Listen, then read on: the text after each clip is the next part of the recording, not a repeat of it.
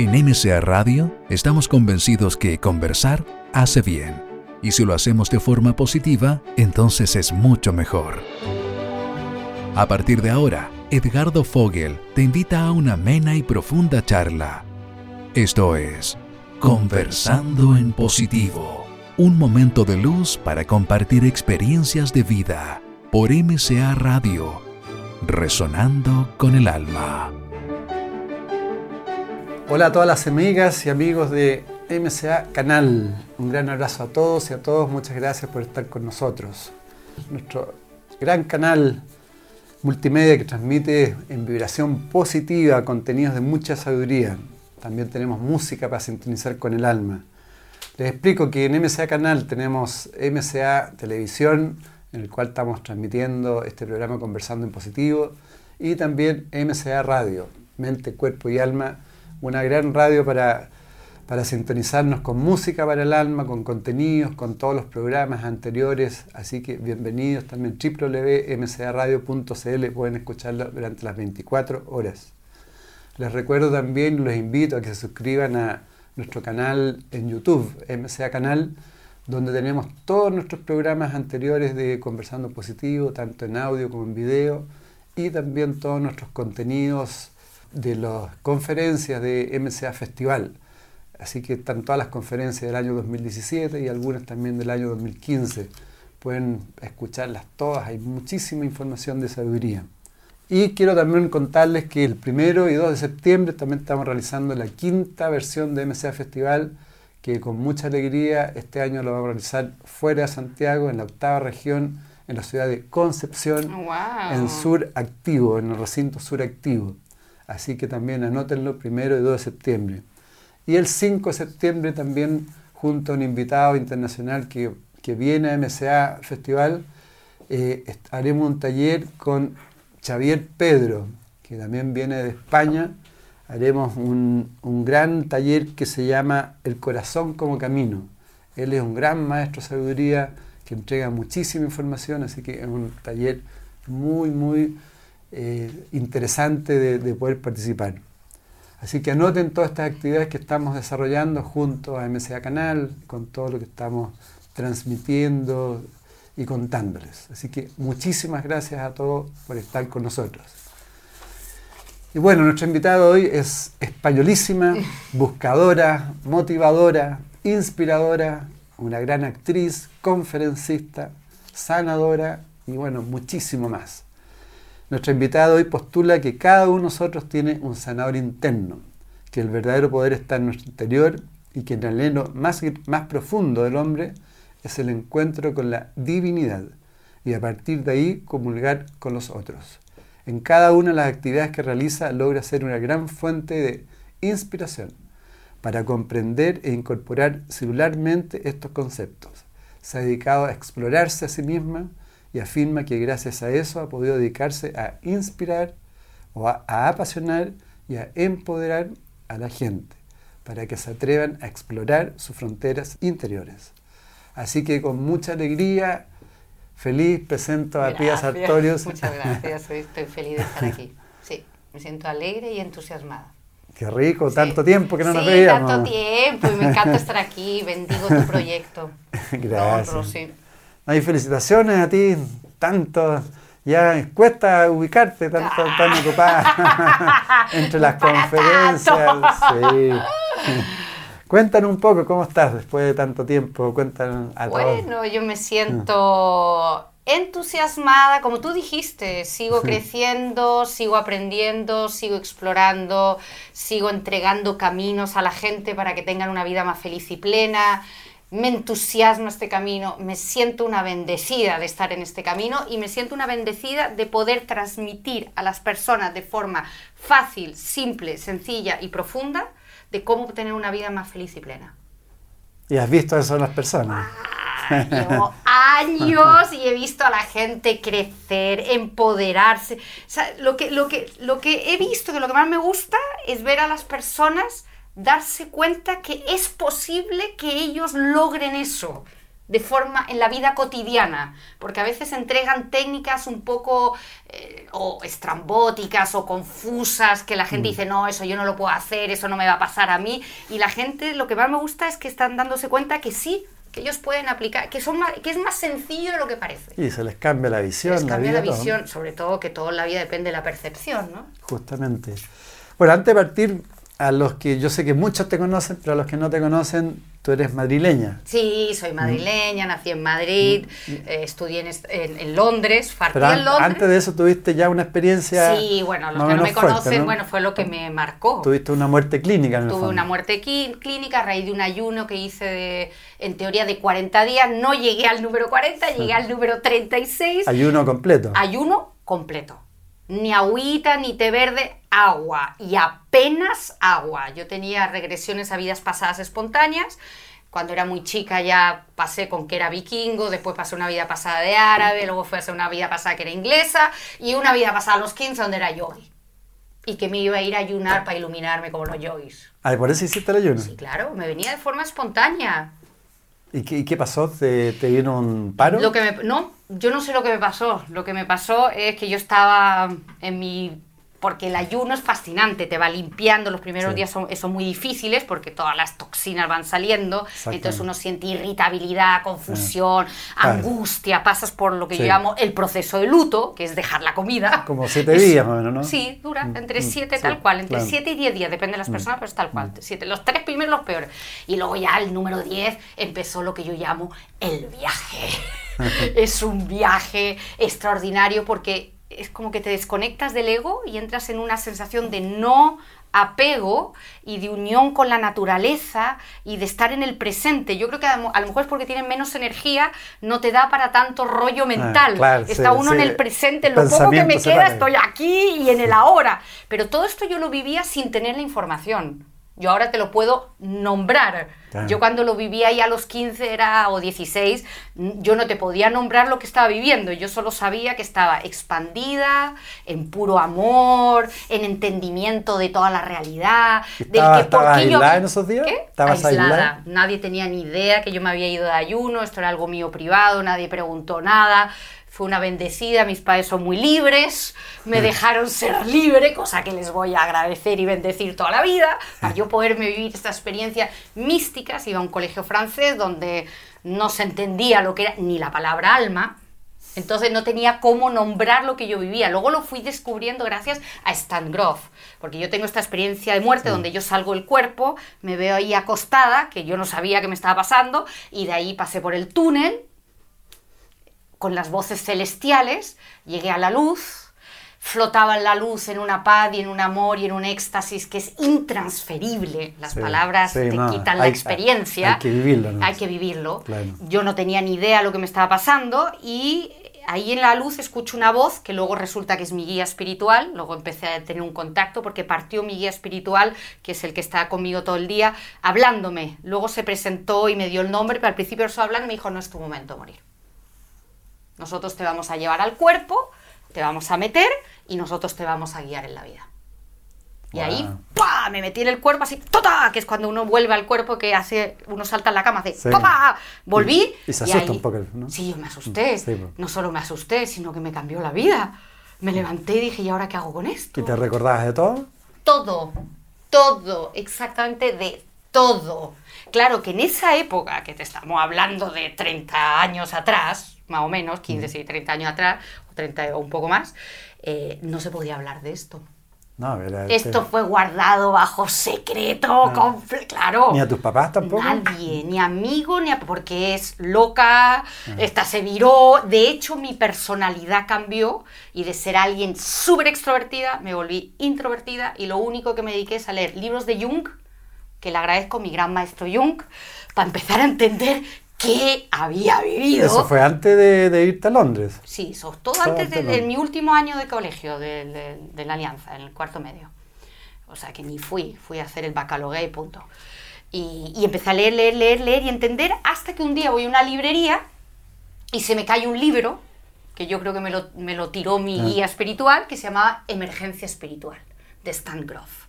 Ah. Y yo me leo el libro entero y ahí él te expresa. Ah. Que cuando tienes una muerte clínica, yo ahí nombro mi experiencia, porque yo no la podía nombrar, y que es exactamente lo que yo había vivido, la pasada por el túnel, las voces celestiales, el encuentro con el guía, eh, te pasa lo que me estaba pasando a mí, que la vida te vuelve, hay un periodo de, yo estoy loca, necesito que me está pasando. Y él me explica todo. Y dije, algún día voy a estudiar con este hombre. Y efectivamente, ha- venido me Chile formé un con par él. de veces ahí. Mm. No, yo me formé con él en Estados Unidos, hice toda la formación. Y Pide, a propósito de eso, yo entiendo que tú también has trabajado un poco ayudando a almas perdidas que están dando vueltas, sí, en una época cuando yo vivía en Brasil me dedicaba a eso, a salir del cuerpo y a las personas que están...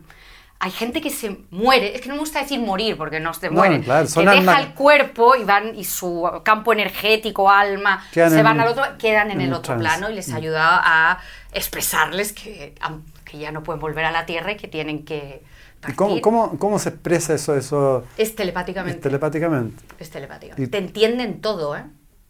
No, ahí, ahí es una comunicación directa. ¿Y, y tú ves esas almas? Yo soy más auditiva y kinestética. No soy tan visual. Entonces, a mí me hablan y yo les hablo. Es como habló mi guía. Mm. Es una forma de ver con otro sentido. La gente cree que ver, la gente que Sí. ve es la que ve con los Sí, ojos. sí. Pero hay muchas maneras de ver. Mm. Tú puedes ver con, con lo kinestético, con los sentimientos, sintiendo lo que le pasa al otro. Puedes ver auditivamente y puedes ver visualmente. Ahora, lo que yo he escuchado testimonios de que son personas, esas almas que, que a veces están muy desesperadas, ¿no? Sí, Porque, porque, no, saben Están como encarceladas ahí. encarceladas, se sienten engañadas, porque se fueron al otro plano con unas creencias acerca de la muerte que no son lo que están viviendo. Entonces se sienten traicionadas, engañadas, confundidas, desconcertadas. Entonces hay que ayudarlas.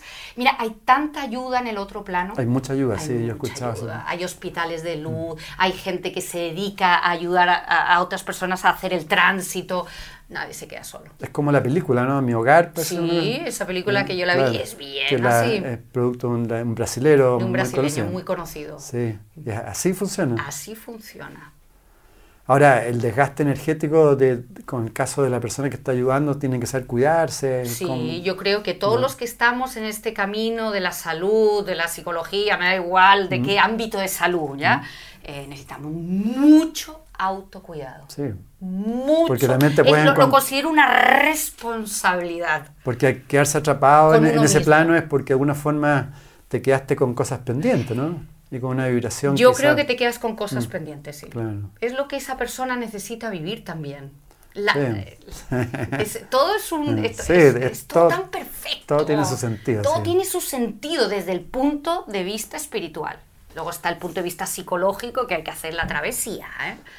Lógico. ¿Y por qué te fuiste después a Londres? porque mm, mi guía espiritual me dijo vas a necesitar el inglés, yo sabía, soy bilingüe en francés, para lo que necesitas estudiar. Y si yo no hubiese ido a Londres y no hubiese aprendido perfecto inglés, no hubiese podido Y estudiar en Estados estudiar, Unidos. y empezaste a estudiar actuación sin saber mucho inglés. Sí, pero eso... No pero tuviste- uno actúa como sí. Por eso me fui a Inglaterra y ahí se me desveló mi camino, que es el- la actuación. Pero siempre mi guía espiritual me decía que ese no iba a ser mi camino, Era que un ellos me momento, habían ¿no? mandado a estudiar teatro y hacer teatro porque eso me iba a ayudar para luego hacer mis charlas. ¿Y tuviste escuela, actuación, todo? ¿Estuviste trabajando Sí, fuerte? muchísimo. Luego monté mi propia compañía de teatro, ganamos el primer premio a teatro callejero primero y luego estuvimos en el Festival Internacional de Teatro y ganamos, estuvimos sold out durante años, hasta que un día en un Vipassana Meditation, que fui para allá, me dijeron, Suficiente. suficiente, agarra tus cosas, tu misión está en Latinoamérica. Y en la sanación. Y en la sana- Nunca me dijeron cómo, Ah. me dijeron, tú confía, coge tu mochila y vete a... Y antes de eso empezaste a estudiar distintas Sí, cosas. Más que estudiar, O sea, a yo ir a terapia, Claro. a yo hacer guru- eh, yo asistir a talleres, porque Sí, para montón de ayudar a los demás necesito también hacer mi viaje psicológico y mi viaje espiritual. Yo creo que es necesario hacer el viaje. Para poder inspirar a los demás, necesitas tú hacer el viaje también. Y tuviste un buen tiempo en eso. Uf, y sigo. Y sigue, claro, si Creciendo, no aprendiendo, mirando, descubriendo, enfrentando la sombra, a- honrando mi luz, haciendo trabajo de autoestima y el trabajo espiritual, meditando todos los días. Esto es para toda la vida. Por supuesto. Esto no termina nunca. Bueno, ahí hiciste ciencia de la sanación, la respiración holotrópica. Estudié con la Bárbara Brennan, Eso. que es maravillosa ella como sanadora y psíquica, y ahí con Stan Grof, Deepak Chopra, donde mi alma me llega. Y ahí apareciste por Chile. Y ahí llegué a Chile y llegué a Chile gracias a Andrés Pérez, Ah, por el teatro. por el teatro. Porque yo conocí a Andrés Pérez y yo era una enamorada de Andrés Pérez porque él trabajaba con Ariane Mouchkine en París. Y yo lo iba a ver constantemente a París. Y él hizo el personaje Gandhi y lo hizo de maravilla. Y yo dije, con este hombre yo trabajaría. Cuando yo estaba en Brasil, alguien llegó y dijo, yo tengo el dato de Andrés Pérez. Si tú quieres, yo te lo doy. Dije, con el único que yo volvería a trabajar de teatro sería con Andrés Pérez. Y eso es lo que me trajo a Chile. Mira. Qué impresionante, ¿eh? ¿Cómo, cómo, cómo lo ¿Cómo maquinaron se- los guías espirituales para que llegase a Santiago de Chile? Claro, como se, se, se van juntando las situaciones. Los hilos. Intersectando las divinos, personas. Sí. Eh, sí. Es Bueno, uno, uno con el tiempo se va dando cuenta que todo, todo es perfecto, ¿no? Todo es perfecto. Sí, no, no, no existe la casualidad. No, no existe la casualidad para nada. Eso es la persona que piensa que existe la casualidad es porque está desenchufado de la energía divina, desconectado de su alma. Cuando uno se enchufa de nuevo, te cambia toda la percepción de la realidad. Pero ahí está la pregunta, ¿cómo inspirar para que los demás se enchufen con la energía divina? Más en estos tiempos, que también te quería preguntar cómo, todos estos años, cómo ves hoy lo que está sucediendo, todas las transformaciones, cómo ves el mundo, cómo ves nuestro el país. mundo, que estamos avanzando, pero si lo, lo digo constantemente, antes, pa- partamos con Chile, antes tú no podías hablar de estos temas abiertamente, Ah, claro. yo que llevo aquí 25 años, hoy en día en todos lados, en las empresas, en, en un asado, en el café, todo el mundo habla de meditación, ya casi eres un inculto, ya por cultura psicológica y cultura espiritual. Parte de lo social ya. Exactamente, es parte de lo social. La, la conciencia está avanzando a mil por hora, la humanidad ha elevado su nivel de conciencia y como decía nuestro gran amigo y maestro Jung, cuando se eleva la luz, se eleva la sombra también. Van a la par, ¿eh? Claro. el- el- Lo uno va con lo otro. pero el sistema se está cayendo aparentemente ya. ¿Qué llamas tú el sistema? Eh, Defíneme el sistema. El sistema, los sistemas de salud, Sí, el- eso el- está los sistemas políticos, Porque no está alineado eh, con la nueva conciencia. ciencia y desarrollo Esto es la nueva conciencia. claro. Esto es la nueva conciencia. Por ese sentido se está cayendo. Estoy totalmente de acuerdo Entonces, contigo. Ya era hora, ¿no? Sí. La alimentación. Siempre hay, cuando la conciencia se eleva, siempre hay un periodo de caos, Sí. de destrucción, de caída para reorganizarnos a un nivel superior. Entonces, como dices, la educación está cambiando, la salud está cambiando, la humanidad está cambiando. Sí. Pero la belleza es que todos participamos en ese cambio. Entonces, quizás el primer llamado de este programa podría ser un llamado de esperanza a las personas Sí, que... absoluto. De esperanza, de apertura. Mm, Hoy en día, la frase que hemos escuchado todos, pide y se te dará, pregunta y se te responderá, llama a la puerta y se te abrirá, es instantáneo. Así como son las redes instantáneas, Mm. Sí, sí. la divinidad con nosotros está Sí. instantánea. Sí. ¿Sí? Lo que pasa es que la gente no pide, no pregunta, Mm. no está dispuesto a crecer y aprender. Pero si la persona hoy en día dice estoy dispuesta a crecer y aprender, la divinidad se lanza contigo. Yo digo la palabra Mm. divinidad, pero hay gente que lo llama Dios, otros la- el alma, la existencia, la perfecta, la madre tierra, todo es válido. Yo lo encuentro fascinante pero que se haya separado religión de espiritualidad. Bueno, es un buen punto. Uf, Bueno, e- ese otro sistema Es que un se está gran cayendo. avance. O sea, la religión también se está cayendo absolutamente. también se está cayendo, porque una cosa es la religión, que es una creencia religiosa, y otra cosa es la espiritualidad, que es una vivencia de la energía divina. Sí, eso, cuéntanos más, ¿cuál es, cuál es tu visión de la de la espiritualidad? energía divina es intransferible. Na- nadie me lo puede negar, porque a mí nadie me puede negar una experiencia. Yo, alguien me puede negar una creencia o decir no estoy de acuerdo contigo, pero una experiencia. Entonces, hoy en día mucha gente tiene acceso a experimentar el amor, la compasión, la conciencia, la sabiduría, la fuerza interior, Ah. la confianza, la expansión, que son experiencias que hoy en día casi todo el mundo tiene acceso a si quiere, lo desea y lo pide. Y eso es espiritualidad. Por supuesto. ¿Y cómo lo haces tú con, la, con las personas, con tus pacientes, entre comillas, para que vayan descubriendo que el mundo está cambiando y que, y que tienen que encontrarse consigo, consigo mismo, primero que nada? Bueno, les invito a un viaje, a un viaje interior de autoconocimiento, así como un autoconocimiento físico, porque es muy importante también que sepan que esto es un cuerpo, que es nuestro vehículo que nos permite estar aquí en esta tierra para poder tener experiencias psicológicas y experiencias espirituales, que de ahí tiene que ver con la alimentación, el ejercicio físico, lo que yo llamo el autocuidado físico. Y luego los invito a un viaje psicológico y espiritual. Son dos viajes diferentes y las personas, en la manera en que yo se lo comunico, lo que te dije antes, ven que es posible, que se puede llevar el, viaje psicológico y espiritual a la vida cotidiana, que no necesitan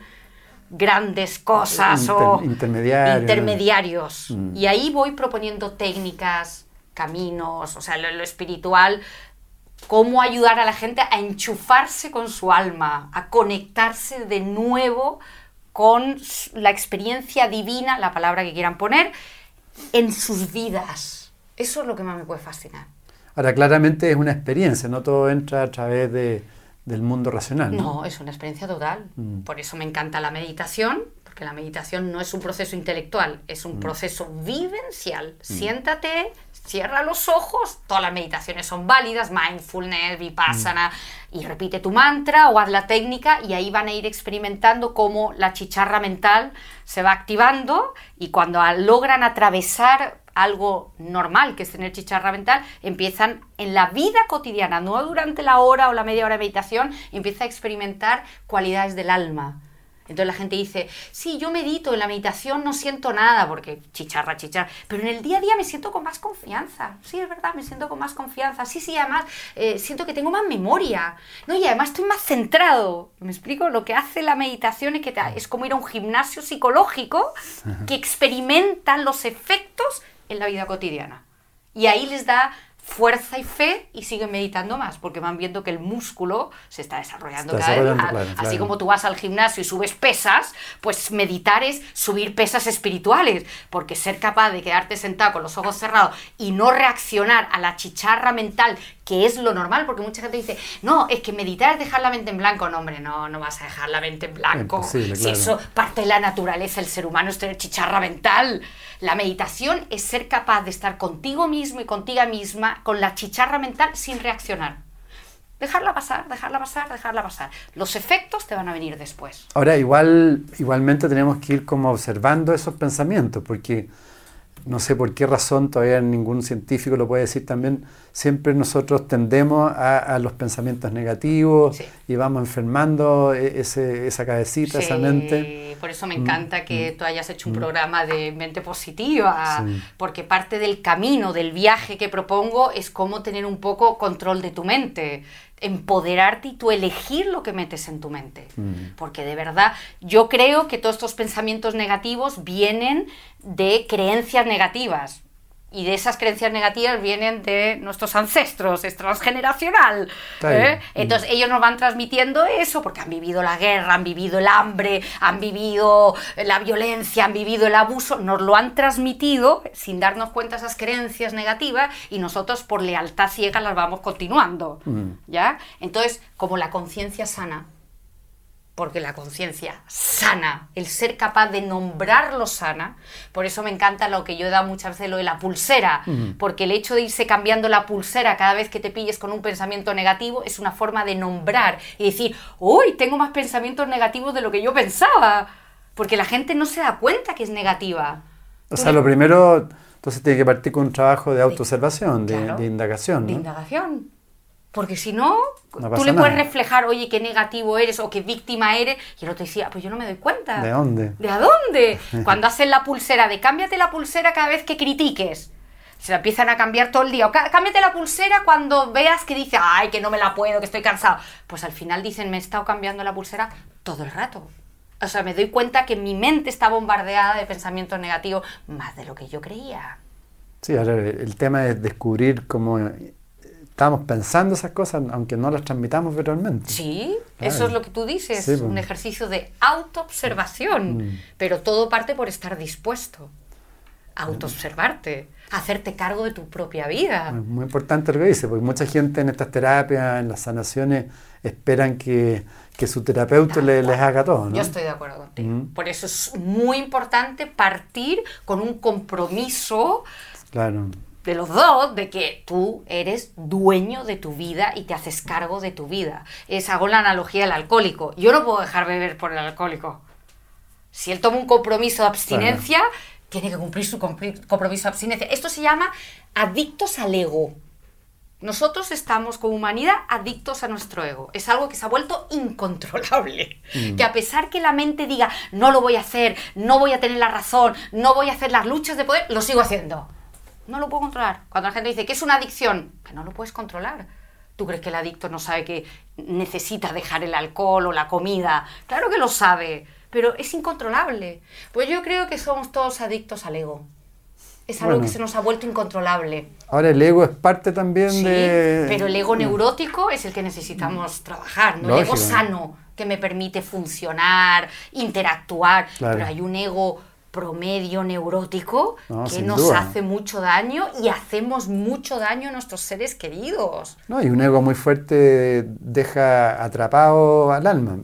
Tal cual. Mm. O sea, nuestra alma está ensombrecida por este ego. Claro. Entonces, yo estoy de acuerdo contigo, necesitamos amigarnos con el ego. Eh, eso, eso Pero estoy de acuerdo Claro, total. claro, claro. Pero para amigarme con el ego necesito estar dispuesta al trabajo de autoconocimiento. Por ah, tengo una psiquis, en mi psique hay luz y hay sombra. Además tengo ego, además tengo alma. Esa distinción entre el alma y el espíritu, entre el ego y el alma, mucha gente no la conoce. No, por supuesto que no. Eso hay que conversarlo bien. Porque yo no puedo cambiar algo que no nombro. ¿Cómo lo voy a cambiar? Pero si yo digo, ah, esto es ego, esto es mi ego, en con amor, ¿eh? Porque Sí, estoy de acuerdo sí. contigo. Ya sí, es verdad, es mi ego, ya lo puedo cambiar. Pero si lo hago instintivamente, Bueno, que hay un problema, especialmente acá en Chile, que nosotros funcionamos mucho a, a través de las apariencias. sí. Eso Entonces, es un, un tipo de ego, porque hay Mm, muchos. Claro, sí. entonces estamos tapando. La imagen. Estamos tapando, siempre estamos tapando nuestros defectos, nuestros conflictos, Sí. nuestras contradicciones. Sí. Es un mecanismo de defensa que tiene. Entonces Chile. no mostramos esas partes. No, está muy mal visto. Claro. Eso es una gran limitante para el desarrollo de la conciencia. Yo ¿no? creo que sí, porque para el desarrollo de la conciencia es muy importante la honestidad y la autenticidad. Mm. Ser honesto y auténtico. Y enfrentar estos temas. Sí, porque, pero para eso necesito honestidad y Sí, autenticidad. obvio, por supuesto. Y también darle un espacio a la persona y decirle está ok hacerlo. No es negativo, no es malo, no es demoníaco, porque mucha gente piensa que Sí, tener defectos claro. es terrible. Somos todos defectuosos. Todo- somos todos defectos, eso es parte de por la estamos aquí naturaleza en la humana. Tierra. Y es más, nos une, nos unen esos defectos. Cuando Mm. tú te humanizas, me abres el corazón. Si yo me humanizo, tú te abres el corazón. Sí. Humanizarse, abrirse, expresarse desde la verdad interior, ya sea catalogado como negativo, te abre el corazón. Es esa belleza en los grupos cuando alguien habla desde la verdad, Mm. que se hace un silencio. Es que al final somos todos espejos de todos también. En vez de cuando alguien en un grupo habla desde el rollo, has visto cuando te cuenta la historia, el rollo y todo el mundo se empieza a mirar el celular, ya viste, y cuando alguien abre el corazón y dice, mira, yo me caí, yo cometí un error, o fui infiel, por decir algo, he dañado a mis hijos, se hace ese silencio maravilloso, sagrado, Eh. porque el dolor es sagrado. Pues yo creo que por eso tú has tenido mucho éxito. También hablábamos antes de Enrique Corbera. Yo creo que él ha tenido mucho éxito por lo mismo también, porque eh, obliga casi a las personas a hablar de sí mismos. No, no empezar a, a, digamos, como a transmitir información de sí mismo, Tal cual. sino de vivir de la experiencia de él. Me ahí- leíste perfectamente. y ahí empiezan a pasar las cosas. Cuando tú le das un espacio a la persona, lo que tú dices, hablar de Mm. Claro. sí mismo desde, desde la verdad la interior. verdad, claro, claro. No desde la historia No, justamente. o desde la opinión. Claro, porque el relato también es, es interpretado y, No, y además, voy a ser sincera, aburre. aburre. sí. Al, al grupo le Es aburre. que llega sin. es pura información, ¿no? Es tan bello Mm. cuando hay una verdad en un espacio grupal que es sagrado. Ahí se manifiesta la divinidad. Yo he identificado también muchas personas, me da la impresión también como estamos muy orientados al tener, que hay mucha carencia del ser, también eso se, se, va produciendo un vacío ahí también. Sí. Bueno, la gran mayoría de las adicciones es una búsqueda del ser de forma distorsionada. Son personas ah. hipersensibles, mm. conectadísimas y que distorsionaron la búsqueda. Pero son personas muy espirituales. O como carencia del ser. Sí, carencia del ser, anhelo del ser, hambre del ser, lo tenemos todos. Y, todos sabemos que pasa eso, pero no hacemos los lesos. Yo creo que tú lo sabes, mm. pero no todos lo han nombrado. No todos han tenido oh, el espacio, la oportunidad para nombrar eh, yo estoy tapando con la comida mi hambre espiritual. Exacto. Tú lo sabes. Mm. Yo lo sé, no todo el mundo. Pero igual el importante es transmitirlo. Es, transmitirlo. Lo mm. que tú estás haciendo mm. ahora con tu programa y con todo lo que entregas. Es transmitir la información. Y a partir de esa información, eso va creando conciencia. Y al crear conciencia, le das la oportunidad a la persona de ya entrar en el corazón y ser honesto, auténtico y verdadero. Sí, porque finalmente cuando nos vamos a ir de este plano, lo único que queda es ese trabajo. Bueno, yo lo he vivido yéndome al otro plano. Y lo único que te vas a llevar es tu conciencia y tu corazón. Es lo que no muere en el fondo. Tal cual. todo lo que muere. todo lo demás se queda aquí. Pero lo que me voy a llevar es mi conciencia y mi corazón. Y lamentablemente vivimos casi toda la vida de, lo que se va a morir. De, de, los bienes materiales, de las adicciones. Tal cual, todo eso desaparece. Por eso me encanta acompañar a los moribundos, porque están en una energía mística espiritual de no apego, que es una enseñanza maravillosa. bonito. Y es súper bonito, es un privilegio acompañar a un moribundo y también estoy de acuerdo contigo y me encanta que lo hayas sacado, que, la, que las personas tomen conciencia que de verdad que lo que, único que te vas a llevar, a ver, no hay cosa más, mira, lo que quiero decir más grave cuando te vas al otro plano es que llevar temas inconclusos al otro plano asuntos inconclusos. Como decía Carlos Castaneda y don Juan. Totalmente. Nada Yo he vivido de una muerte clínica, acompaña a moribundos, está muy conectada con el otro plano, sigo muy conectada con el otro plano y a todo el mundo le recomiendo sana. sana. No te vayas con este odio contra tu padre, no te vayas con este odio contra tu madre o tu hermano o tu amiga. Sana, practica el perdón y la gratitud, la gratitud y el perdón, el perdón y la gratitud, la gratitud eso todos los días, ¿eh? Todos los días. Que esa es la profundidad del Hoponopono. Claro. Cuando dices lo siento, por favor, perdóname, gracias, te amo, lo que estás es practicando el perdón y la gratitud. La gratitud y el perdón. Porque cuando te vayas al otro plano, hay muchos que no se mueren, has visto que no, se, no, no parte, no parte, no parte, porque y, y, vas a la persona y le dices, ¿qué no, ¿a quién necesitas pedirle perdón? No, mi hijo que vive en mm. Suecia, el hijo vuelve, le da la mano al hijo, le dice perdón, ¡pum! parte. Se acabó. Claro, y el, perdón es por la razón simple de que somos todos seres humanos defectuosos. ¿no? Riquísimo, lo mejor que podíamos, con la conciencia que teníamos en esos momentos, con el conocimiento que teníamos. A mí me encanta decir, es la mejor idea que tuve en esos momentos y la gratitud por, por, por, tener la oportunidad de vivir estar aquí en la tierra, de tener esta oportunidad de estar encarnados en estos momentos en la tierra. O sea, si todo el mundo realizase la mm. maravilla de estar encarnados en estos momentos de la humanidad, estaríamos despertando diciendo gracias, caminando diciendo gracias y durmía, y antes de quedarnos dormidos decir gracias, gracias, gracias por la oportunidad de estar viva, por tener salud y hace listado. Exactamente. En vez de focalizar en lo que no tienes, focal. Pero esa es la adicción a lo negativo, la adicción al pesimismo, la adicción al drama. Porque el drama, mucha gente está adicta al drama. Es un jale, pues, como jalar una raya coca. ¿Sí? Entonces tiene una pelea de dramática mm. con la amiga, con la pareja y ¡guau! Y van viviendo el jale de una raya de coca. Y luego viene la resaca. ¡Ay, de nuevo grité, de nuevo dije eso! ¡Me arrepiento! ¡Qué terrible! Empiezan los latigazos, que es la resaca, y luego al día siguiente la abstinencia no lo voy a volver a hacer. Pasa cinco días y de nuevo el drama con la pareja, de nuevo la pelea, los insultos, etc. Esa es una tremenda adicción, ¿eh? ¿Y sabes por qué es tremenda? Porque estoy de acuerdo con lo que dice. Porque no es reconocido todavía para, por mucha gente que es una droga. Lo ven hasta, gracioso. Claro, porque produce sustancias químicas y eso... Produce el mismo viaje que 10 whiskies. Yo ahora hago la broma cuando veo a una amiga en el drama, le digo, ¿por cuál? Lleva número, el whisky número y me dice, ya, me mira y dice, voy por el décimo. Y sigue lo mismo, el viaje del jale o del whisky y luego la resaca. Yo siempre recomiendo también a, a otro gran maestro que se llama Emilio Carrillo. Sí, es muy conocido en España. Yo no lo conozco. Sí, un gran español. Sí, sí, muy famoso. Bueno, y, que te digo por, por, lo que estamos hablando ahora, siempre él transmite que, que, es cosa de que nos pongamos en la noche, al atardecer, mirando de la ventana el cielo, y él empieza a enumerar desde ver una estrella a todo lo que va implicando. Hoy día se habla de multiverso, eh, etcétera, etcétera, etcétera, de cantidad de galaxias para ver lo que somos frente al todo eh, y cómo y nos damos el lujo de estar ahí sufriendo, hiriendo, resentido, que es, para, es, es una tontera. Eh, lo es. Mm. Ahora, lo fascinante es cómo inspirar a la gente para que puedan llegar a sentir esa frase, que sea, no sea intelectual, que sea vivencial. Eso es una experiencia para yo llegar a agradecer lo que tengo y para llegar a ver que mm. somos multidimensionales, que, expandir la conciencia a la persona, le, tienes que dar técnicas o camino para mm. lograr eso. Ahora, en ese sentido, tú hablas de que nosotros realmente tenemos búsqueda compulsiva del amor y tenemos carencias afectivas, ¿no? Sí, muchísimas, que vienen de toda nuestra historia infantil. Ahí ya es la terapia pura y dura, que es papá y mamá.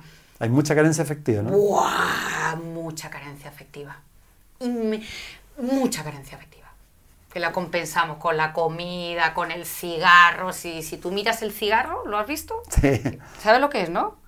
Tú ves la, colilla, que es de color mm, marrón, como decimos en España, y lo blanco es el pezón de la madre y la leche. Ah, no tenía idea. Están mamando. Eso viene de carencia afectiva. El azúcar compensa en la falta de amor. Lo salado compensa la falta de energía vital. ¿Y cómo uno se encuentra con el sanador interno que tú hablas ahí en... Para, mí, la herramienta por excelencia para conectarte con el sanador interno es la meditación. Porque la meditación lo que te va calmando los pensamientos, va calmando el ego, va calmando todo para que te puedas encontrar con el silencio. Y el mm. alma habita en el silencio. y en ese silencio me encuentro con mi sanador, sanadora interna. Por eso considero que es la herramienta por excelencia. Ahora, yo soy compasiva y entiendo que mucha gente no le gusta meditar. Entonces, hay otros caminos para mm. conectarte con el silencio, que ahí habita el sanador interno. Está la naturaleza, darte un mm. paseo por la naturaleza en silencio, no con los Walkman escuchando música, es otro camino. La gratitud te conecta con tu sanador interno. El Hoponopono también te conecta con el sanador interno. La creatividad te conecta con el sanador interno. Hasta la actividad física puede ser. La actividad física te conecta con el sanador interno. Entonces, la belleza es que cada persona encuentre su, camino, de resonancia, el suyo de resonancia, que resuene con su alma, con su ser, porque no todos los caminos son para todo el mundo. Y ahí tiene que experimentar. Y para eso partimos con la primera creencia. Estoy dispuesto y dispuesta a crecer y a cambiar y a encontrar a mi sanador interno. Y ahí la vida te va a dar los caminos. Si hoy en día tenemos acceso a todos los caminos. toda la información. Y por la ley de vibración, los caminos que te van a llegar es porque vibran como vibras tú. Y por ejemplo, a una las personas que nos pueden estar escuchando y mirando también hoy día, eh, que está con carencia afectiva, que está depresiva, ¿qué, ¿qué le puedes decir? Lo primero que les voy a decir es que siento una gran empatía hacia esa persona porque produce mucho sufrimiento interior la carencia afectiva y la depresión y el entonces lo primero es la empatía. Lo segundo es que está ok que es normal es parte de la vida que no se preocupe. Que no se preocupe que nos pasa a todos que es una oportunidad que tiene para profundizar la búsqueda o empezar la búsqueda, porque hay gente que empieza la búsqueda y hay gente que profundiza el camino. Mm. Entonces, que hay esperanza, que se puede salir y que se puede sanar esa herida de traición, de carencia, de abandono infantil, porque todo parte por la historia infantil. Y lo siguiente que le diría, ¿eh? además de la empatía y de que la esperanza que se puede salir, es que el camino después de tanto tiempo que me hago terapia, que entrego terapia, que hago grupo, yo creo que la salida es la entrega, es entregarse a un poder superior. Es confianza, ¿no? Es la confianza, es entregarse. Cuando digo un poder superior, llámalo como quieras, porque yo creo que cada uno tiene que buscar Claro. su palabra, Por la que resuene, como tú decías, contigo mismo. En, la salida está en esa entrega. No es la voluntad, no es el yo puedo, es entrégate, porque cuando topas fondo y te entregas y topas ya el dolor más profundo y tú dices ya mi vida se ha vuelto incontrolable, ya no doy más, no tengo ni idea qué hacer, ayuda. ¿Has visto cuando uno se, se postra ante la divinidad y dice no sé qué hacer, estoy perdida? Ahí viene, ahí viene la iluminación, ahí viene la salida, De ahí viene el acto de soltar también, ¿no? eso, el, el Claro, deja- soltar, el cuando uno se entrega, Sol- soltar, soltar, dejar ir, Tiene que ver con y eso, cuando uno ya está en la humildad máxima, decir, no sé qué hacer, estoy perdida o perdido, ahí viene la inspiración divina. Ahí empieza, es ahí empieza a recibir. Sí, ahí empiezas a recibir. Ah, Es una ley esa, ¿no? Es una ley. Claro. Lo que pasa es que ese momento de entregarte y de, y de, de estar perdido, perdida, de sufrimiento, es una travesía que requiere mucha confianza. Y disciplina, y voluntad, disciplina y confianza. confianza, sí. Y entregarte, dejar ir, porque el ego no va a querer. ¿Cómo nos amigamos Y con el además, ego? lo cuarto que voy a decir, porque lo que dijiste en tu pregunta me gustó, no buscar que alguien te salve. ¿eh? Mm. No, no existe eso. Nadie te va a poder salvar. Solamente tú puedes salir. Las personas te pueden inspirar, guiar, mostrar. Tu- es tu No, trabajo, y- es tu salida, es tu viaje. Y todos los maestros siempre lo han repetido, Sí. que digamos, y pasa en el universo, por eso cuando se habla de extraterrestre, etcétera, etcétera, nadie viene a salvar a nadie, Nadie. porque está el libre albedrío de cada Tal uno. cual, y eso no se puede atropellar eso. Tal cual. Mm. Y además le da la oportunidad a la persona de encontrar su poder interno. lógico, lógico. Es- No puedes tomar. sus capacidades, sino eh, una dictadura. Justo te iba, te iba a preguntar eso, ¿cómo? Porque hoy día también se habla mucho, lo habla Emilio Carrillo también en el sentido de que uno tiene que potenciar los dones y talentos Sí, para poder descubrirlos también, especialmente los dones, para después poder entregarlos. Bueno, eso lo hablaba mucho Jung. Decía, no Mm, solamente necesitas hacerte cargo de tu sombra negativa, también de tu sombra positiva. Eh, ¿Qué es lo que llama él la sombra positiva? Son los dones y talentos que tú tienes y que no te has hecho cargo. Mm, mm. Que tiene y que has dicho, no, no los voy a mirar y se lo proyectas al otro. Tú eres el creativo, no yo. ¿Me sigue? Es como, sé tú el creativo, hazlo tú. Yo, yo no tengo ganas de ser creativa. Entonces, es todo un trabajo personal hacerte cargo de tus dones. Y además aquí en Chile es un mayor desafío, ¿eh? Porque si tú te muestras con tus dones y talentos, Sí. no está bien visto. ¿Ya? Mm. Si yo salgo enfrente y te digo todos mis defectos, recibo mucha compasión y empatía. Claro. Lo mismo cuando tiene un fracaso ahí. Sí, recibo mucha compasión y empatía. Ahora, si yo salgo aquí y digo espontáneamente mis talentos, no voy a recibir tanta empatía. Mm. Es como, es, ¿y esta que se ha creído? Pero las personas más jóvenes hoy día sí lo están Me haciendo. ¿ya? encanta, porque es importantísimo poner Sí. tus dones y talentos al, Al servicio. servicio. de los demás. Por supuesto. ¿Cómo puedo servir y cómo puedo contribuir a que vivamos en un mundo Claro. más justo, más feliz, más humano? Y todos tenemos dones. Hombre, no conozco a nadie que no tenga dones. Lo que pasa es que Lógico. muchos no lo conocen porque no tuvieron reflejo en la infancia de sus dones y talentos. Porque estos niños necesitan adultos que les reflejen su luz, sus dones y sus talentos. Justamente. Y aunque una pregunta justamente pendiente a propósito de eso, ¿cómo las personas que están con mucha carencia de afecto, cómo pueden empezar a, a- a trabajar eso? ¿Los dones y talentos? No, la- que me volví atrás. Ah, ya, te volviste Sí, atrás. sí, me volví atrás con el tema de las carencias, la carencia de afecto. Bueno, yo creo que necesitan partir por un viaje de perdón de su Mm. De historia perdón, infantil. Sí. Hay- se requiere mucho sanación de su- sus heridas infantiles. Eso es lo que se llama la terapia, la- la- Ya. el lado psicológico, De que no es lo mismo que lo espiritual. Lo espiritual es volver al presente, calmar la mente, conectarte con el alma. Ahora, los dones talentos, volviendo a la pregunta actual, Que me encanta la educación sí. Waldorf. Sí, pues eh, justamente ellos potencian eso. Claro, yo partí con Rudolf Steiner todo mi caminar. Claro, se habla también de los esenios de mil años atrás. Que ellos, Ellos- potenciaban el don desde chiquitito, se lo descubrían ellos mismos. Sí, sí. Mm. Lo cual sería maravilloso en las empresas también trabajar con el reconocer los dones y talentos de todos los que trabajan en la empresa. Mm. Eh, Tomarlo como un hábito, no solamente mostrarnos los defectos o lo que hacemos mal, que también te puede ayudar a crecer, Mm. Claro. pero también tener como un hábito en la empresa, en la familia, reunirse con los hijos y empezar a poner, haces una tarjeta, ya, generoso, entusiasta, otra tarjeta, eh, inteligente, ta, ta, ta. Se remueven las tarjetas, sacas una tarjeta, generoso, entusiasta. ¿Quién es? Y te van a decir, él. Y él va a decir, ah, todos me ven generoso, entusiasta. Ah, soy generoso, entusiasta. Qué bueno, sí. Eso para los niños, pero es que entre adultos nos haría muy bien también. Sin duda, claro. Mucha gente no tiene el hábito en la pareja de reflejarse la luz. Sí, eso pasa mucho en las parejas. ¿no? Que no se refleja, oye, me encanta tu sentido Mm. del humor, o me encanta tu creatividad, honro esto de ti. No lo dicen. Mm. Toda la razón. Pero si no lo reflejamos en la pareja, ¿cómo lo vamos a reflejar en los hijos?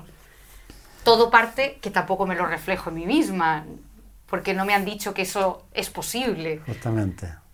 Claro. que está mal visto, que es ser poco humilde. Por eso me encanta cuando Osho, que me parece un hombre de una inteligencia fuera de lo común, decía, la verdadera humildad es alguien que reconoce sus defectos y reconoce sus dones. Las dos cosas.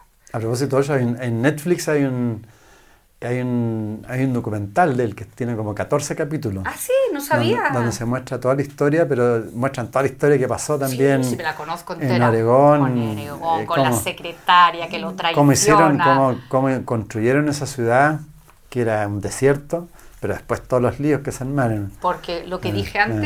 Cuando la conciencia se eleva, se Sí, eleva la luz sí, y al mismo tiempo la sombra. Porque yo creo que muchos idealizamos a Sí. los gurús. Sí. Su luz es proporcional a su sombra. Bueno, eso también... Porque idealizamos mucho. Eh, Eso es importante lo que tú dices en el sentido de que uno idealiza gente que hace, que como que tiene que ser fantástico. Es decir, si está arrodillado arriba del- de un cerro, entonces uno le cree todo. De repente aparecen personas como puede ser Emilio Carrillo, un tipo bastante simple, y dice cosas y uno, porque es com- común y corriente como Tal uno, cual. no se les cree. Tal cual. Porque la gente necesita héroes, Mm. Eh, héroe. heroínas. ¿eh? Y no está ahí la cosa, ¿no? No, porque es una idealización. Lógico.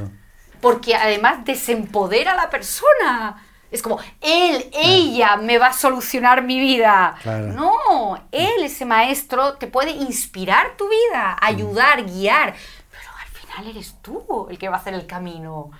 Sí, hablando de Y camino... además eres tú el que te vas a ir al otro plano contigo mismo. No va a ir el gurú contigo, ni el Solo. terapeuta contigo. Solo, Vas a ir tú contigo mismo. Entonces más te vale empoderarte. Sí, y, y yo siento que uno de los principales temores que uno tiene al irse de este plano es que se va solo, Sí, por eso, por eso lo dije. solito nomás. Sí. Y hay que enfrentarse a esa soledad, ¿no? Hay que enfrentarse a esa soledad. Tú lo has vivido hace un poco Sí, cuando estuviste en otro plano. Debe ser fuerte eso, ¿no? Es fuerte. Sí. Porque a, la- a mucha gente le falta entrenamiento de estar solos Sí. con ellos mismos. Entonces- Cuando dice, ah, vas, vas sola al cine, no, voy conmigo misma, que no es lo mismo. Mm. Entonces, en ese aspecto también, bueno, tú lo estás trabajando con tus personas, el, el prepararse para la muerte, ¿no? Mm. Sí, es muy importante. Yo creo que toda la vida es una preparación para la muerte. Pero en forma más consciente. Sí, en forma consciente. Cla- O sea, claro. yo en mis grupos también, he- también les he invitado a que hagan su testamento, digan lo que quiero, que porque eso les va enfrentando, que les va, que les va a ¿Qué va a pasar. pasar? A todos nos va a pasar. A todos, y nunca sabemos cuándo. Es verdad. Y se habla tampoco, ¿no? y se habla- o sea, no se habla ni de sexo, Ni ni de de la muerte, que es casi como lo mismo. ¿eh? Son dos temas Sí. intocables. Sí, están muy Sí, interrelacionados. están muy interrelacionados. Tú cuando hablas que para crecer en conciencia hay que trabajar, tú hablas de cuatro aspectos. Hablas del aspecto terrenal, mental, psicoemocional y espiritual. Sí. ¿En, en qué se basan más o menos cada uno de esos trabajos? Para mí es importantísimo porque el ser humano está hecho de cuerpo, mente, alma, Claro. y entonces considero que es muy importante trabajarse físicamente para cuidar tu vehículo, que te permite estar aquí en la Tierra y tener esta experiencia extraordinaria que tenemos todos, Correcto. de conocernos, de avanzar, porque somos unos afortunados. En, la- en las generaciones de nuestros padres y nuestros abuelos no tuvieron acceso a esto. Claro. Yo bendigo a los ancestros que vivieron la guerra por nosotros, el hambre por nosotros, para que nosotros podamos vivir él. ¿Y tú, bueno. cómo te sientes? ¿Tú crees que antes nos preguntan, ¿y tú, cómo Ah. te sientes? Ahora a los niños les preguntamos, ¿y tú, cómo te sientes? ¿Y tú, qué necesitas? Es verdad. Antes no teníamos acceso a eso. Hoy en día se puede, el bullying no es aceptado. Nosotros tuvimos que convivir con el bullying. Era parte de la vida, era una sobrevivencia. Claro. Ahora hemos pasado de sobrevivir a vivir. Justamente. Y en ese vivir Aunque aparecieron los sentimientos, las Muchas personas emociones. todavía Sí, sobreviviendo. muchas sí. personas sobreviven. Mm. Y esa es la parte de tu trabajo en aspecto terrenal, del vehículo físico. Del vehículo físico, uno, que la alimentación sana, el yoga, el tai chi, bueno, el camino que... La meditación de alguna medita- forma No, la también. meditación la pongo en lo ¿En la espiritual. mental? En lo Ah, espiritual. en lo espiritual, ya. Porque la meditación te conecta con el alma. Ya. Es una experiencia del alma. ¿Y lo mental? ¿Cuál es el trabajo mental? Las creencias. Las creencias. Las creencias. Porque las creencias negativas te llevan a pensamientos negativos, que te llevan a emociones negativas y que te llevan a acciones negativas y a perpetuar la escena una y otra vez, la misma y la misma y la misma. Entonces, todo el trabajo mental es captar tu creencia negativa, transformarla en creencia positiva y ahí va todo de la mano. Eso te lleva a pensamientos positivos, Mm. emociones positivos, resultados diferentes. Porque tu realidad exterior ¿Y es ¿Cómo, un- cómo, ¿Cómo trabajas en forma concreta? ¿Cómo uno puede salir de una creencia que están tan, en eso estoy ahora, tan- tan- estoy fascinada tan- con tan el cambio. apegada de tanto Sí, tiempo. de tanto tiempo. Es mucho más fácil la gente cree, porque una creencia es un pensamiento. Si tú lo, Es un pensamiento, es un pensamiento, claro. y los pensamientos se pueden cambiar. Es una en un es una creación segundo. mental, ¿no? El ego dice que no, que tiene que ser difícil, que no se puede cambiar así del día a la mañana. Eso es el ego, porque al ego le encanta todo lo complicado y todo lo difícil. Mm. Para el alma no. Un pensamiento se cambia en un segundo. Lo único que necesito es estar dispuesta a cambiarlo. Mucha gente no lo quiere cambiar, porque mucha gente tiene ganancias secundarias con esas creencias negativas. ¿Cómo, ¿Cómo pasas de la racionalización de esa creencia a realmente decir ya no va más? ¿Cómo que cómo paso? Porque uno racionaliza la creencia, sí, en realidad tengo esa creencia. Por ejemplo, dame un Mm. ejemplo. Yo trabajo con, el, con los ejemplos. Una creencia en el presente. No se me ocurre ahora, pero a ver, una creencia... Pucha, no se me ocurre. Por ejemplo, hay, eh, por- primero que la persona esté dispuesta a cambiar la creencia. Por lo que te he dicho ahora, yo lo he ido descubriendo mucho con mi trabajo. Es, hay- por ejemplo, hay una persona que está enferma, Ya. ¿ya? Y se quiere sanar. Su- hay- yo puedo ver una realidad objetiva, esta enfermedad es crónica, no se puede sanar, o luego puedo tener una realidad más simbólica, holística, donde esa enfermedad sí se puede sanar. Y tú vas a un sanador y hay gente, hay gente que ha tenido cáncer terminal Y se- y que del día a la mañana, como lo que vivió Wendayer, que claro. tenía leucemia, se va a ver a John of God y en cinco minutos está sanado. Mm. Porque él la conciencia la tiene una realidad más eh, holística, La- la- la- la- la multidimensional. claro. ¿Ya? Ahora, ¿por qué se puede sanar? Porque, en su, porque él no, tiene un- no, que, no tenía una ganancia secundaria con esa enfermedad. Porque mucha gente te dice, sí, tengo cáncer, pero gracias al cáncer tengo el amor de mi pareja, el amor de mis hijos. la. Entonces empieza con una, una confusión interior. Me quiero sanar, pero al mismo tiempo no me quiero sanar. Porque he ganado mucho con esta Ah, enfermedad. por ahí vas trabajando. Eso es lo que yo llamo una ganancia secundaria. Entonces, primero, soltar esa ganancia secundaria y, y decir el y. Y puedes sanarte y seguir teniendo atención y amor de tus seres queridos. Ah, Sí, no sí. es el pero, es y. Hay como una programación neurolingüística. Eh, hay una programación neurolingüística. Y de ahí preguntarle a la persona, ¿qué, qué quieres tú en, en vez de esto? ¿Qué prefieres tú en vez de esto? Y la persona va a decir, ¿pero cómo? ¿Sí que prefieres tú en vez de la enfermedad? Así se cambian las creencias. Pues, a ver, ¿qué prefiero yo? Pues salud. ¿Sí quieres salud? Entonces, Y hay parte, hay parte de la Ah. creencia positiva. ¿Quieres salud? ¿Y qué más? Eh, paz. Quiero paz. Paz. ¿Y qué más? Confianza. Yo tengo salud, paz y confianza. Esa es una nueva creencia.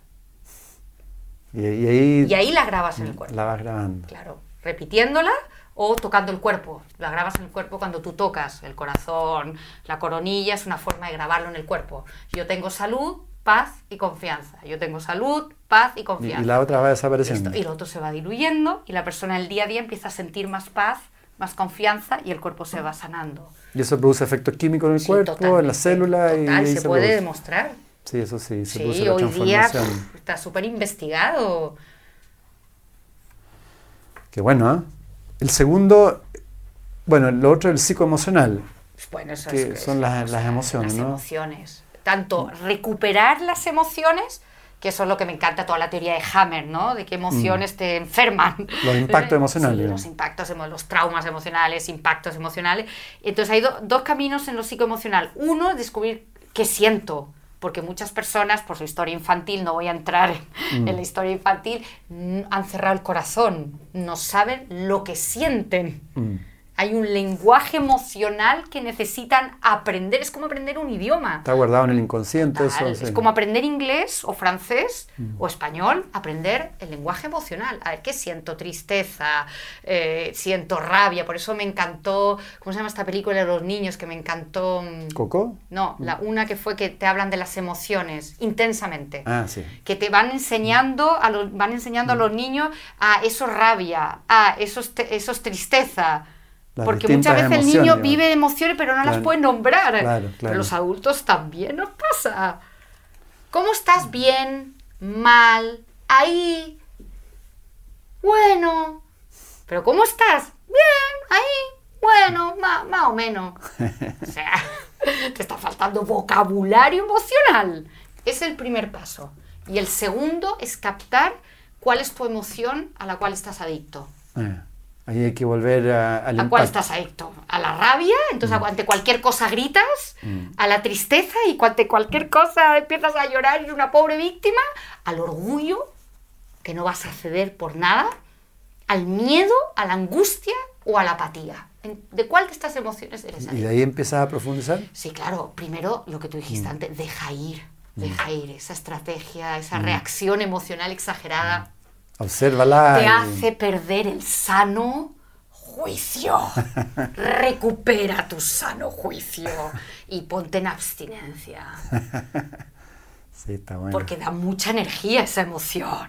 Cuánta gente cae en la apatía, ya lo he probado todo, lo he intentado todo y nada me funciona, algo negativo debo tener en mí. Yo creo que Dios se equivocó conmigo y me hizo defectuoso. Bueno, digamos a todos los que nos están escuchando por la radio que estamos aquí con la actriz Bueno, sí, Sartorio. es mi manera de transmitir Sí, esta información, sí. hacerlo un poco más entretenido. Sí, obvio, Pero yo obvio. creo que somos todos adictos a alguno de la emoción. No es ni bueno ni malo, es reconocerlo. Persona, Entonces, claro. voy en el auto, si soy rabiosa y alguien me hace algo en el auto, pues voy a gritar, pero eso que me quita energía vital, Ah. me quita alegría.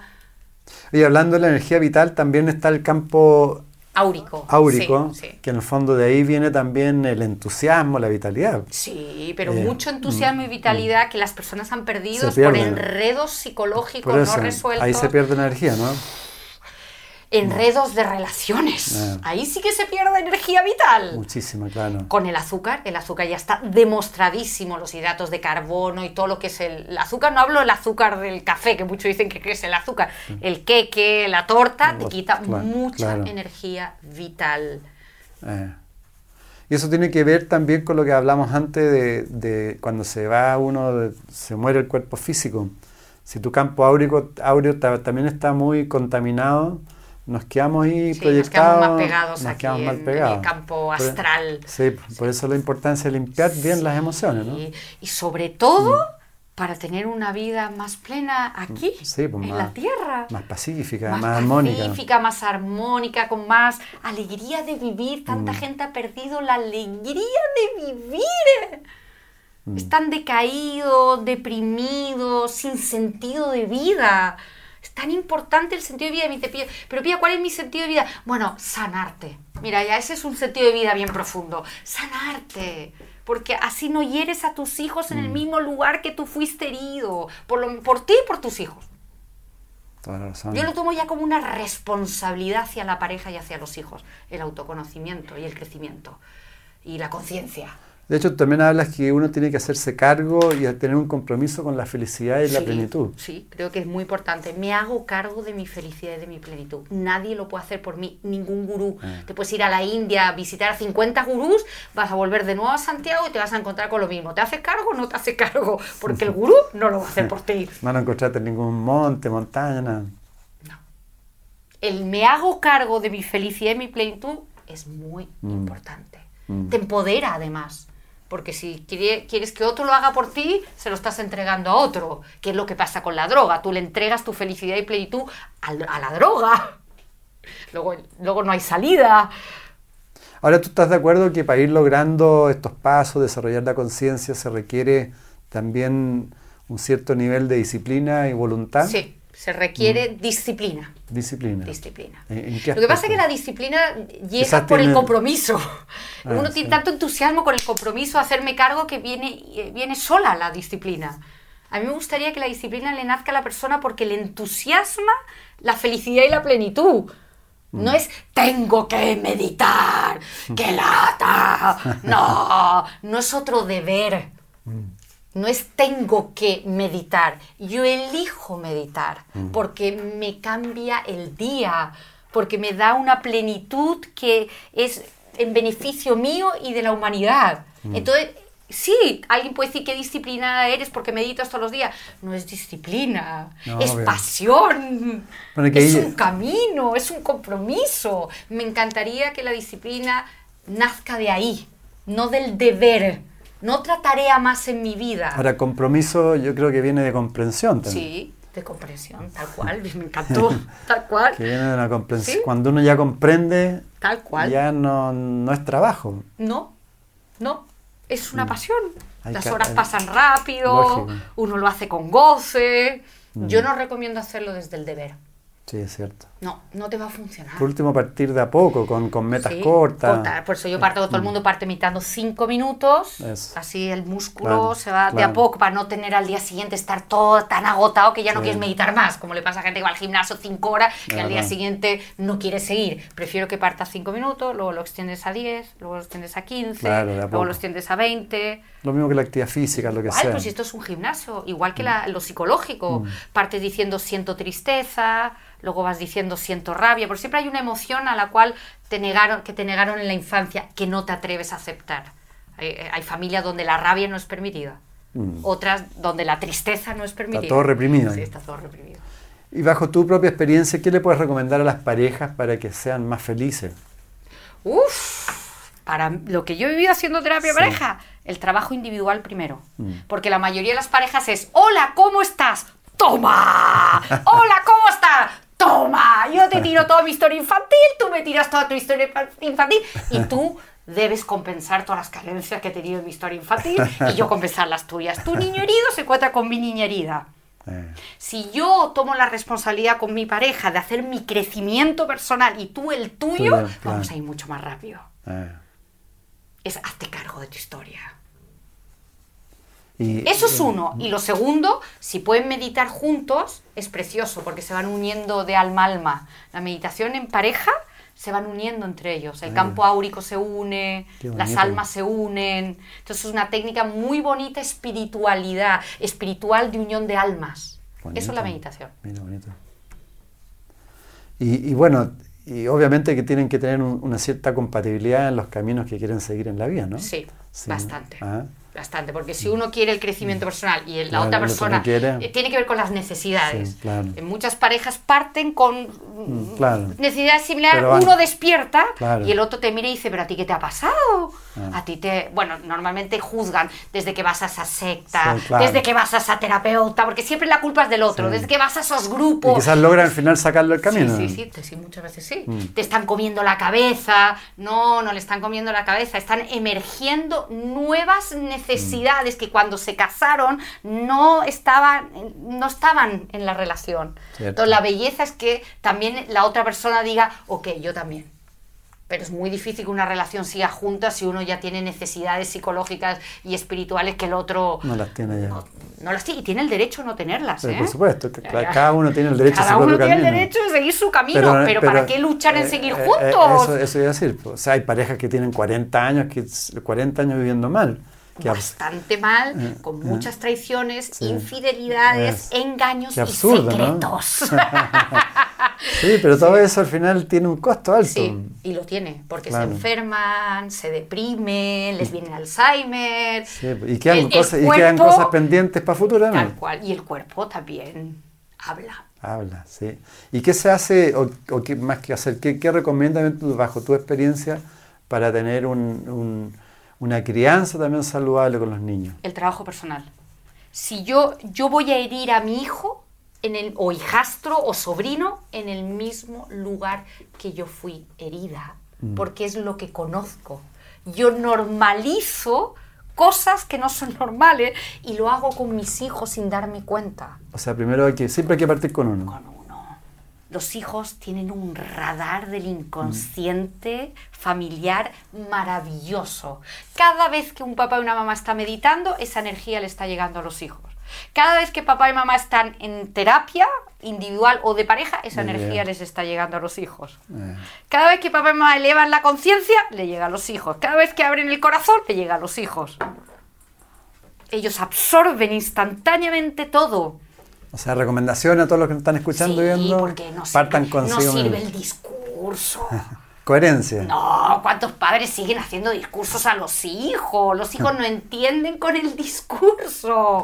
Al contrario, Entienden con la energía, Ma- con la presencia, no con el De todas discurso. maneras. Absorben más lo no nombrado que lo nombrado.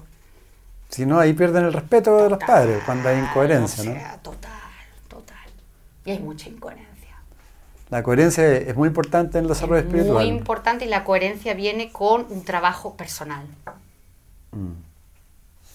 Porque ¿a qué soy coherente? A mi, a mi yo interno, necesito ser coherente a mi yo interno, pero si no he descubierto cuál es mi yo interno, voy a ser coherente a las creencias de mis ancestros. Tú, Pia, también has trabajado mucho en- con la comunicación, ¿no? Sí. ¿Cuál, cuál es la importancia de, un- de una comunicación consciente? La importancia Para de- mí es la clave. En una relación de pareja a la- comprometida y de largo tiempo, la comunicación honesta, consciente y sana es clave. Es más, la sexualidad va unida a la comunicación. Cuando la relación van perdiendo la comunicación honesta, la unión, ¿ya? De corazón a corazón, la honestidad, la sexualidad va, la libido va bajando. Sí. Si Sí. quieren recuperar la libido, eh, la calentura La- en la, la- la- pareja, la atracción. la atracción, necesitan recuperar la comunicación consciente, honesta, de corazón. ¿Y ¿Cuál es la comunicación sana? La comunicación donde yo no opino de lo que tú dices, ni te doy consejos, ni Mm. doy opiniones, ni intento educarte, ni te corto en la mitad cuando estás hablando, donde yo soy capaz de transmitirte lo que yo siento y lo que yo necesito y lo que a mí me pasa, sin da- hacerte juicios de valor, sin decir nada más que lo que yo estoy experimentando con lo que yo catalogo que hiciste el conflicto conmigo. Y el arte escuchar. Y el arte escuchar. Sí, eso, eso tú lo planteas bastante, la importancia de saber escuchar, ¿no? O sea, en todos mis grupos hago todo tipo de dinámicas solo para mirarse a los ojos y estar en silencio, abrazar en silencio y escuchar lo que el otro dice en silencio. Pero un silencio presente, Claro. no un silencio que estoy pensando en otra cosa, un silencio que estoy aquí contigo. ¿Tú dirías que uno de los vicios más importantes es que no sabemos escuchar? No, no sabemos escuchar. Interpretamos, suponemos, hacemos juicio. No, no sabemos escuchar. Y ahí empiezan las No, a la gente le gusta que le escuchen, Eh. no escuchar. Y tú en el sentido, bueno, me decías antes que partí el programa que tú no estás ni metida en las redes, No. tecnología, ni una cosa. No. Pero igual son, necesarias. Yo Son creo que necesarias, las apoyo muchísimo. Creo que hoy día estamos entrando en la revolución tecnológica, es lo que hay, es a lo que vamos. Y yo estoy en abstinencia porque me encanta mi vida íntima. No, por privada, supuesto, claro. sí. Y las apoyo. ¿eh? Y la comunicación con los niños es lo que hablamos antes, de la más sana, es, es la Marav- coherencia. Primero ponte al nivel de ellos. Mm. Quiero decir, si está un niño más pequeño que tú, ponte rodilla y mírale a los ojos. No tú aquí arriba, el niño. Claro, abajo. ponte de tú a tú y mírale a los ojos y pregúntale, ¿cómo te sientes? Y el niño muchas veces no sabe lo que siente. Y tú le puedes decir, ¿tienes rabia? Porque pegaste un grito, eso puede ser rabia. ¿Es rabia? Tú le preguntas, claro. ¿Sí? ¿Es rabia? Ah, sí, es rabia. Ah, ¿tienes rabia? Sí, tienes rabia. Y le acoge su rabia. Ah. No, como dicen, no padre, pero ¿por qué vas a tener rabia? Si lo tienes todo. Tú tendrías que estar agradecido. Típico, sí. Miedo, pero ¿cómo tienes miedo? Si a ti no te va a pasar nada. Observa a los otros niños que no tienen Observa que no tienen miedo y te hacen el discurso, porque cuando yo tenía tu edad nunca tuve miedo y yo era una... No, el niño no se siente escuchado en sus emociones. Sí, es verdad. sí. Mírale a los ojos y ¿cómo te sientes? Y cállate. No le des consejos ni opiniones. Y el niño se va a sentir escuchado. Muy bien. Buenísimo. Muchas gracias. Te Muchas pasaste. gracias, muchas gracias. Si quieres, te cedo la palabra aquí a la cámara, a todos nuestros amigos que nos están viendo, le puedes decir lo que quieras. Y a Lo los que único nos que les voy a decir es invitar a todos a que hagan su viaje interno psicológico y espiritual. Es maravilloso, te sube la energía vital, te da sentido de vida, sanas tus relaciones, te va a cambiar la vida si tomas la responsabilidad de hacerte cargo de hacer tu crecimiento y tu sanación interior. Es lo único que quiero decir. Os inspiro a todos para que lo hagáis. Yo me siento una afortunada de estar en este camino. Exactamente. Muchas gracias. Muchas gracias, querida Pía. Sí, gracias a todos. Sí. Bueno, muchas gracias a todos. Les recuerdo nuevamente que estamos en las redes también, estamos en Facebook, en Twitter, en YouTube. Así que ahí nos pueden seguir y pueden escuchar nuevamente este programa si quieren.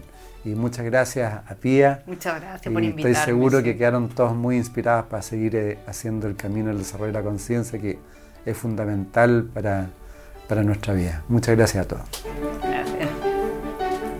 En MCA Radio estamos convencidos que conversar hace bien. Y si lo hacemos de forma positiva, entonces es mucho mejor. Edgardo Fogel te acompañó en una amena y profunda charla.